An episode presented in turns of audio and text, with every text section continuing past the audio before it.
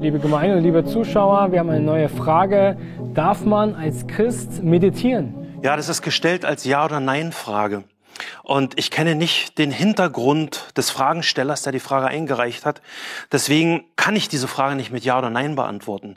Denn die Vorstellung von dem, was Meditieren ist, die gehen heute sehr, sehr weit auseinander. Wir müssen da erstmal wirklich eine Worterklärung machen.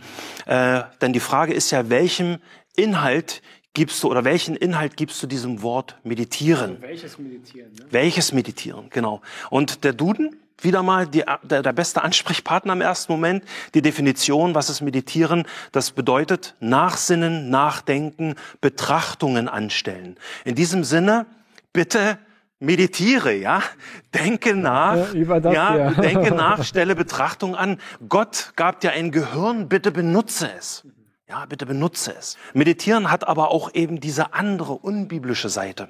Und Meditation wird gebraucht im Sinne einer also sehr oft wird es heute so gebraucht im Sinne einer geistig-religiösen Übung, um das innere Selbst zu erfahren oder um von höheren Gottheiten erleuchtet zu werden. Dazu soll man dann, wird man dann aufgefordert, dazu soll man dann den eigenen Geist entleeren, denn schließlich verdrängt ja unser Verstand den Zugang zu unserem inneren Selbst.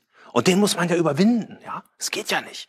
Und da muss ich ehrlich sagen, das erinnert mich natürlich an das, was die Charismatiker mal früher auch gesagt haben. Ja, da wurde mir auch gesagt, du musst deinen Verstand ausschalten, damit der Geist wirken kann. Also Vorsicht, wenn irgendwo irgendjemand sowas sagt. Ja, Meditation ist wie gesagt ein sehr, sehr weites Feld. Und es gibt je nach religiösem Hintergrund, in dem man diese Meditation eben übt, gibt es verschiedene Wege und Techniken. Wir kennen das zum Beispiel aus dem Hinduismus oder Buddhismus, das ist sehr, sehr populär.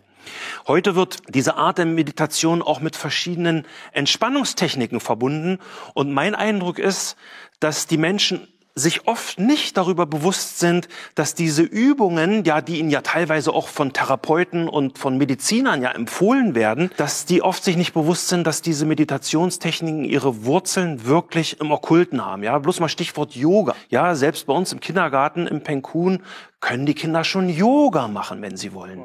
Und ich will niemandem unterstellen, dass er da irgendwie die Kinder zu, zu Okkultismus, man sieht das als äh, Gymnastik und all mögliches.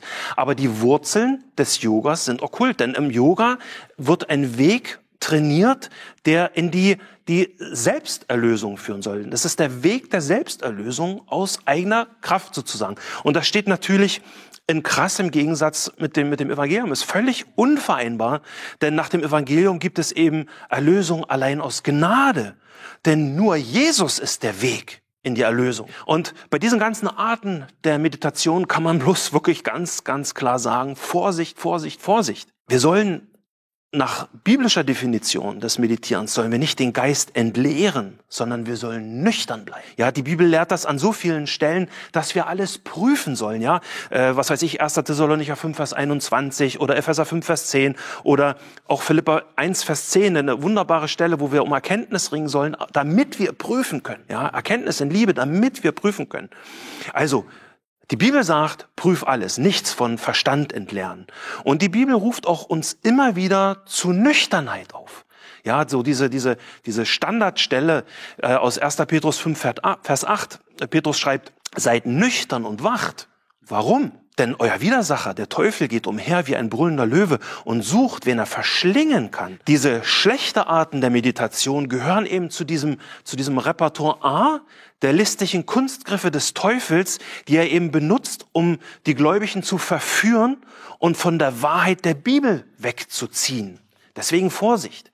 Vieles was heute unter dem Begriff Meditation angeboten wird. Und ich nenne jetzt bloß mal ein paar Stichworte, was weiß ich, Konzentrationsübungen, ja, äh, Mantras, Gymnastikübungen, Atemübungen, ja, Visualis äh, Visualisation oder, oder die Mandalas, die die Kinder malen, ja, oder, oder ganz in auch meditatives Tanzen, ja, die werden seit Jahrtausenden von Schamanen praktiziert, um die Grenzen zur unsichtbaren Welt zu durchbrechen und um dann sogar wenn man Erfolg hat, mit Geistern Kontakt äh, aufzunehmen und mit ihnen in Kontakt zu treten. Aber wir müssen uns wirklich bewusst sein, die Bibel sagt, wir sollen uns nicht fremdbestimmen lassen.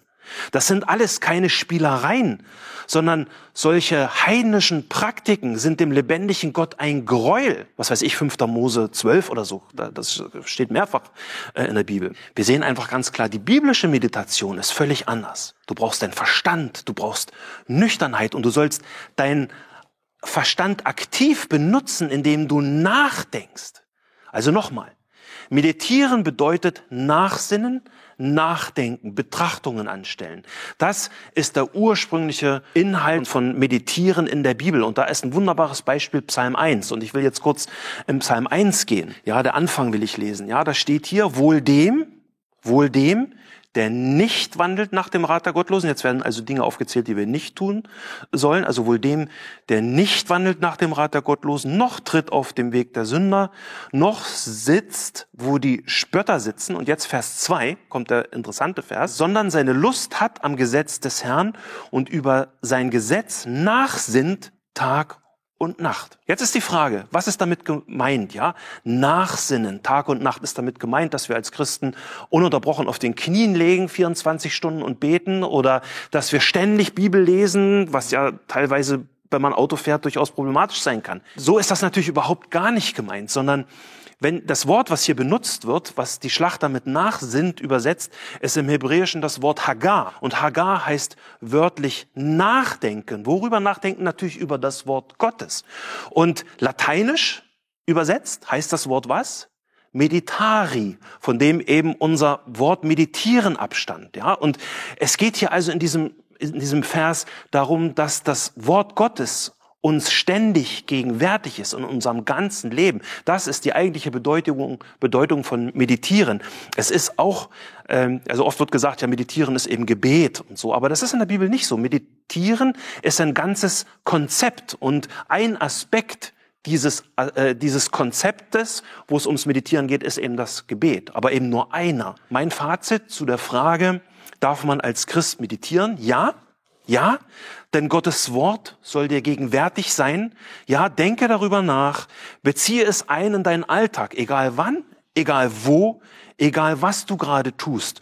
Und in diesem biblischen Sinne ist Meditieren absolut erwünscht. Ja, herzlichen Dank. Und auch euch, liebe Zuschauer, wollen euch auch einfach dazu ermutigen, dieses Buch darüber nachzudenken, darüber zu meditieren, nachzusinnen und wir wollen euch dieses, diese Ausgabe gerne schenken und ähm, schreibt uns einfach, ähm, lasst uns eine Nachricht zukommen und wenn ihr dieses Buch, das wichtigste Buch ähm, dieser Welt noch nicht habt, dann wollen wir euch das gerne zusenden. Wir wünschen euch Gottes Segen. Frag die Bibel ist ein Dienst der Evangeliumschristengemeinde Berlin-Hellersdorf. Wenn auch du Fragen hast, die dir helfen können, unseren Herrn Jesus Christus kennenzulernen oder noch mehr zu lieben, dann stelle sie gerne per E-Mail an fragen.ecg.berlin oder über unsere Webseite auf www.ecg.berlin/fragen.